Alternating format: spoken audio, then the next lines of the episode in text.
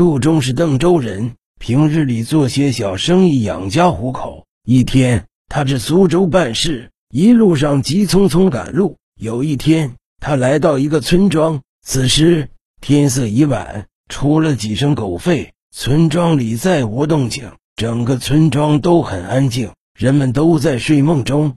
他欲在此过夜，可目睹家家户户都是关门闭户，不忍打扰，正犯愁在哪里过夜，忽地发现村外不远有个荒宅，门虚掩着。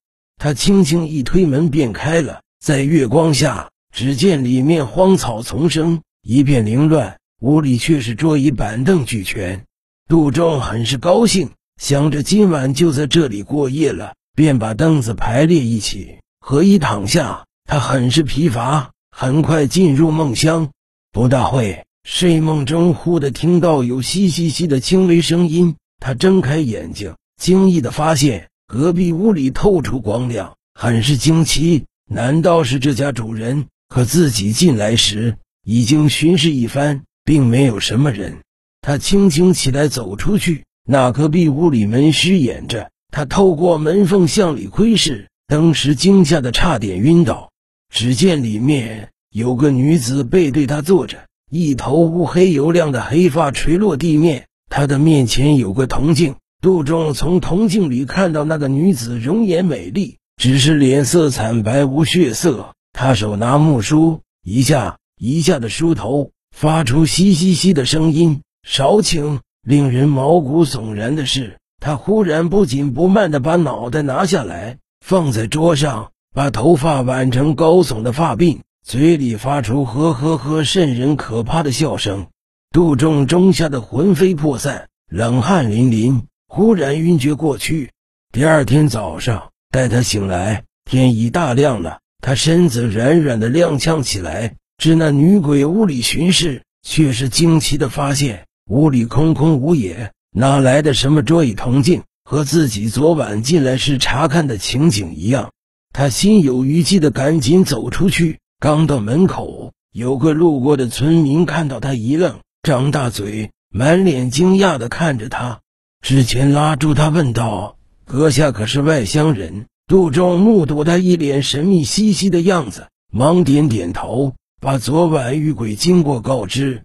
那个村民听罢，大惊道：“我一看你便是外乡人，此屋已经荒废十多年了。”原来的房主人乃是个大户人家，家业很大，奴仆围绕。有一天，有个叫春儿的丫鬟收拾女主人的屋子时，不小心把女主人娘家陪嫁的花瓶打碎了。那个花瓶价值不菲，也是那女主人最喜爱的古董。她登时大怒，不停的打骂春儿，还不解恨，竟然不顾春儿声泪俱下的苦苦哀求。命人用鞭子活活把他打死，又扔进后院的枯井里。那些下人们皆都吓得脸色苍白，瑟瑟发抖。此后小心翼翼的做事，唯恐惹怒了他，会跟春儿一个下场。不久，府里频频闹鬼，夜里总会有女鬼游荡在院里，还有人看到女鬼梳头的可怕情景。那些下人们私下都说。这定是那春儿阴魂不散，变成厉鬼前来报复。那女主人心里有愧疚，惶恐不安，很是害怕，命人请来法师。可那女鬼再不现身，那法师少留下一些符咒离开。有一天，女主人出宫，果然看到有女鬼梳头恐怖情景，此后吓得一病不起，不久便离世了。这家男主人很是害怕，把妻子埋葬后。便连夜携带家人搬往外地。房子里闹鬼的事情人人皆知。房子虽然降了价格，可没人敢买。此后，这房子变成了凶宅，一直空着。那村民一口气说完，又叹息说：“所以人不能做恶事，做了恶事，迟早会有报应的。”说罢，邀请杜仲至家里吃饭。到了他家。那村民吩咐妻子端出来一些粗茶淡饭，可杜仲吃得很香。吃完饭，杜仲掏出一些碎银子，让他帮忙买些纸钱和贡品，至那荒宅祭祀下。剩下的银子是答谢他的。那村民有点害怕，可看着银两应允下来。杜仲目送他去买纸钱和贡品，便也离开这个地方，踏上回家的路程。此后，一个人再不敢随意去陌生地带了。